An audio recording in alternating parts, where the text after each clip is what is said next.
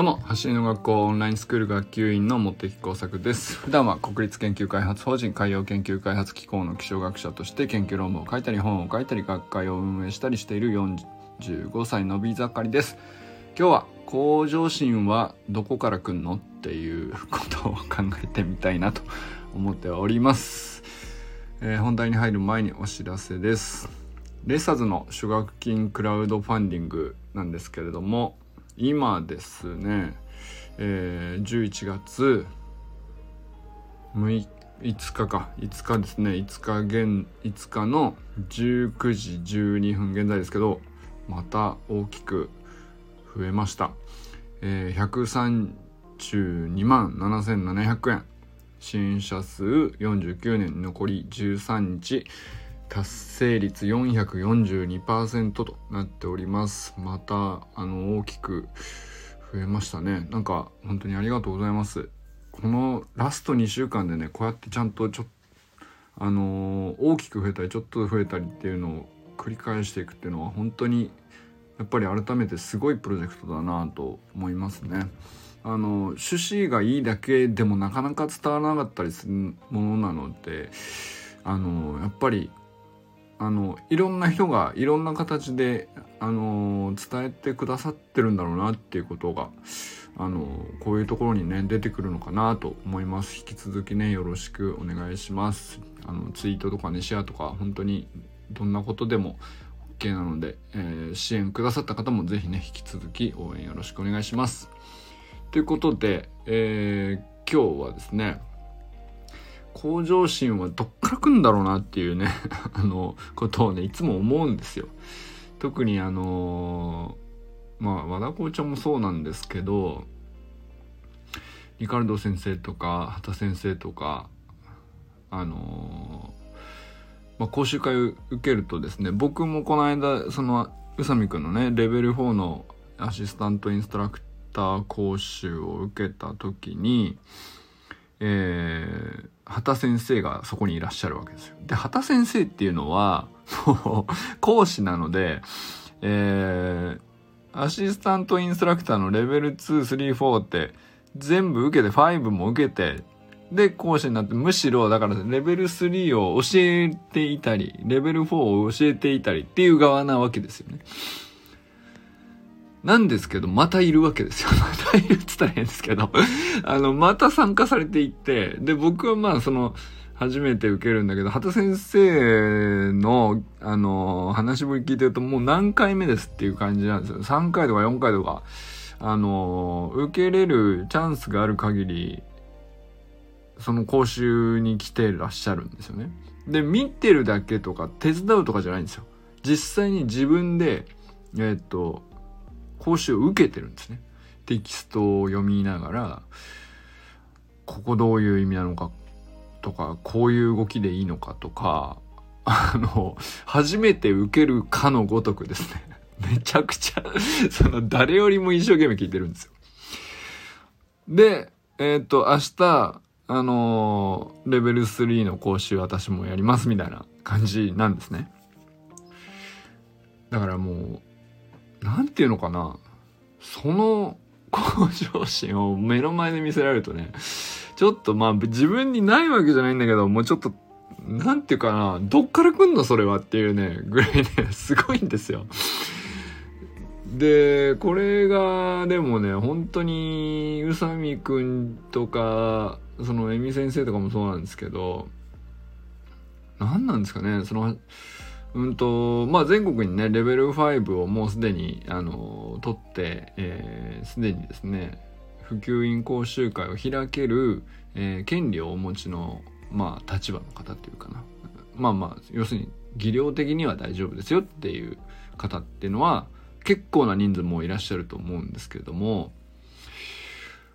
そういう中でも、なんか、やっぱり畑先生とかリカルド先生がいつま、なんていうかな。まあもうだいぶ経つんですけども、走る学校が立ち上がって。でもこう、圧倒的で居続けるのは何なのかなってずっと思ってたんですけど、まあそれはやっぱり向上心が圧倒的だからなんですよねっていうふうにも思うし、で、じゃあなんでその向上心圧倒的なのというですね。ちょっとその、なんでが続繰り返していくと、不思議でしょうがないんですよね。不思議でしょうがないですよ。変ですけど。んで、だからそのレベル3とかレベル4とかってまあまあきついし、一回その、まあ一回やってね、自主練やって分かった気になってもなかなか習得できないからまた来るっていうことなんでしょうけど、まあそれはまだわかるっちゃわかるんだけど、にしてもですよ、あのレベルの人たちがっていう、もうだってすでに教えてるわけですからね、レベル3もレベル4も。そういう人たちがな、またその、あ、宇佐美くんが講師会やるっていうんだったら、私も来るっつって来て、誰よりもこう前のめりに話を聞いてですね、実践習得に対して、なんていうのかな。で、えっ、ー、と、講習会の本当に最後の最後の方なんですけど、途中で次の、うんと、要するに、田先生が担当してる練習会だったのかな？講習会だったのか。まあそっちに移動しなくちゃいけなくてちょっと最後の方出れませんみたいな。でももう一回受けてんですよね。いや一回以上受けてるんです。2回とか3回とか4回とか受けてるやつで本当に最後の方ちょこっと出れなくて抜けなきゃいけないっていう時にもうあの、めちゃくちゃ、なんていうかな、もう最後のここのところは、絶対動画撮っといてっ、つって僕、後で送ってくださいねって言って、で、実際ですね、まあその後連絡が来てですね、僕が撮っといた動画を共有したりとかっていうところに、これどこですか？あそこにありますか？みたいな。これ、あ、あ、こっからですねみたいな。やりとりがあったわけなんですけど、まあなんていうか、うん。いや、その言った通りのことをやっているだけなんですけど、すげえなと思って。畑先生やっぱすげえっすね。なんかその、まあコミュニケーション能力とかもズバ抜けてるし、あの、プレゼンテーションもズバ抜けてるんですけれども、なんだろうな。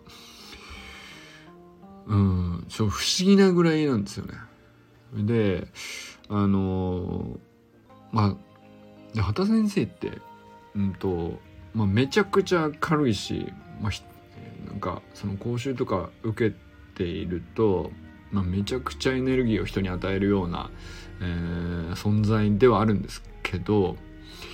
でもねもともと何て言うのかなうんと自分の伝えている内容にもちろん自信はあると思うけれども伝え方とかコミュニケーションの取り方とかものすごい経験あるからそれはそれでうんと、自信もあると思うんですけど、一方で、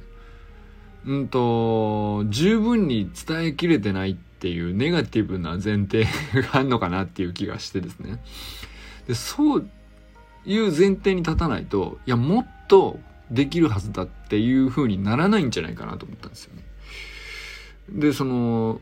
ポジティブに、こう、一生懸命伝えさえすれば、えっ、ー、と、分かってくれるというポジティブな前提を持っていたらあのここまでやる必要ないと思うんですけどもあの多分いろいろこういろんな講習現場でこうなんていうのかな練習会でもそうですけどその時その時でこう100%やり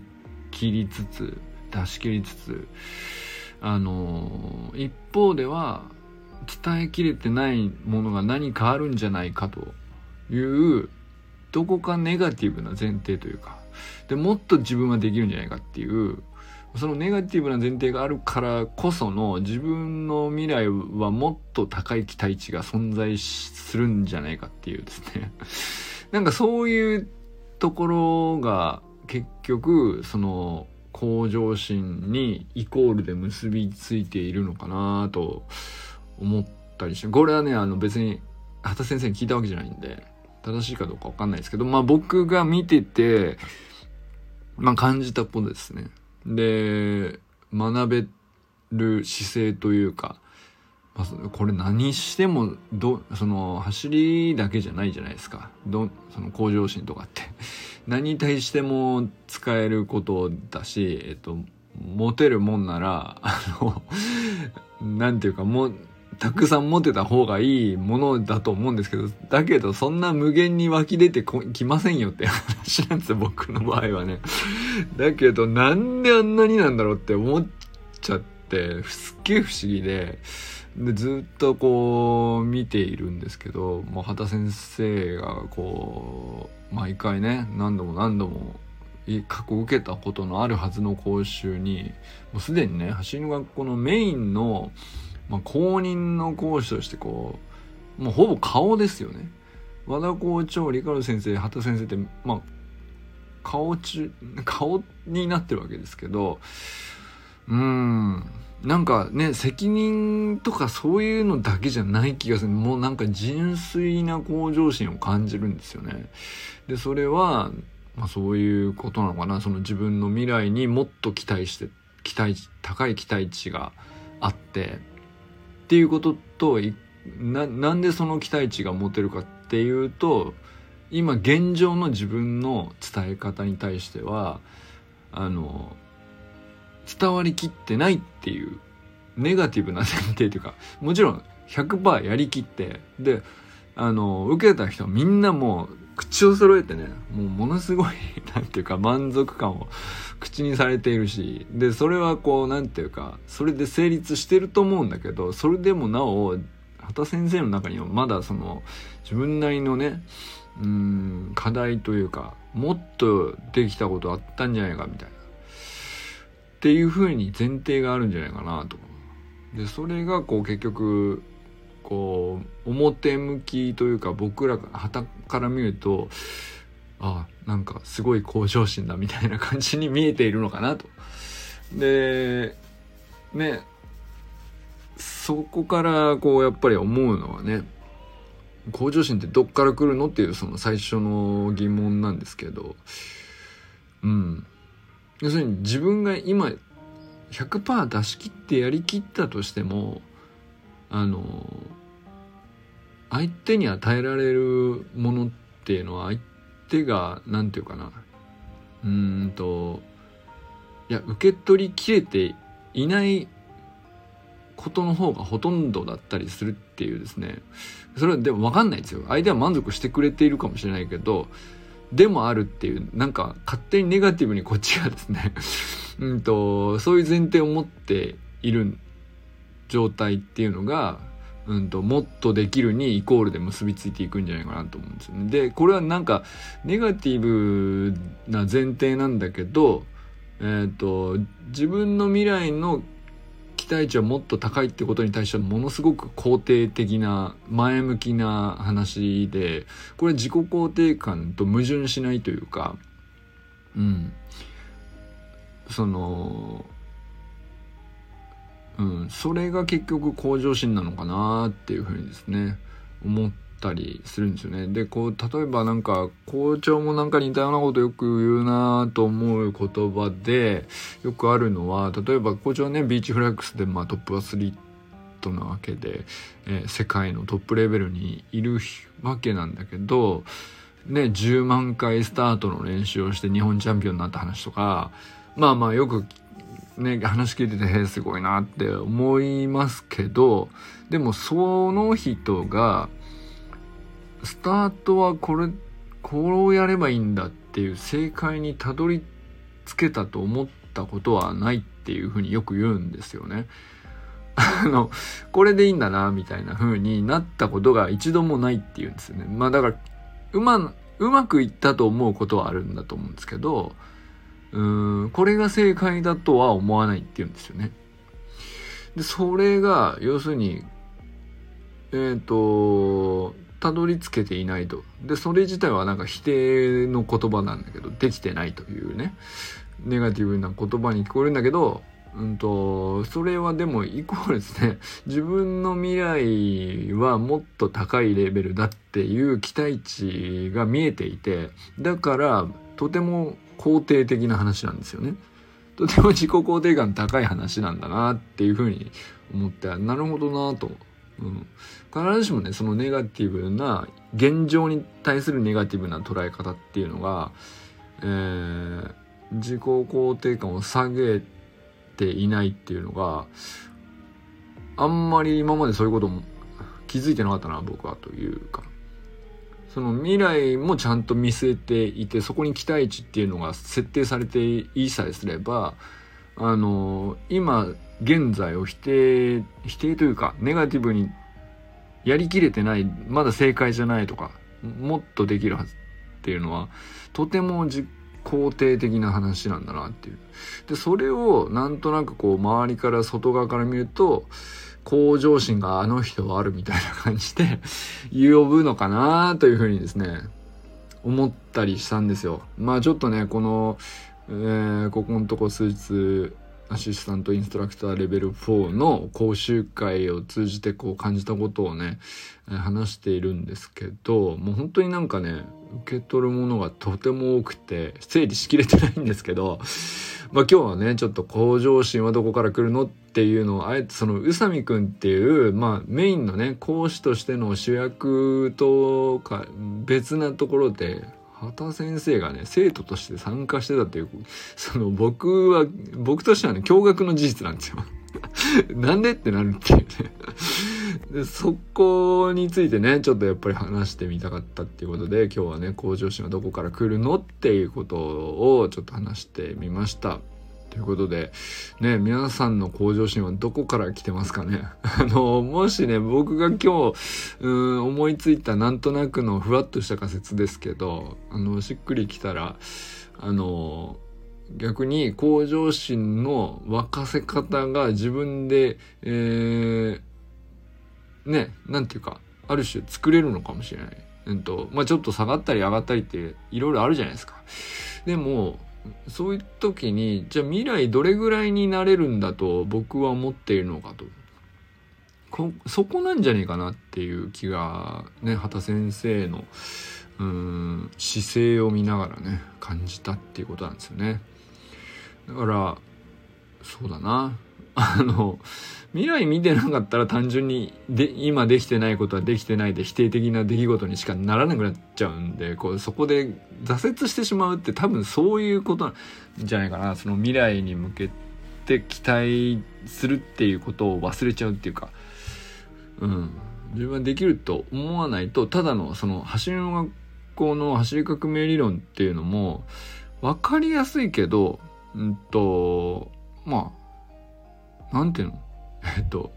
その方法をただやるだけではですね、うんと、向上心までは、あの、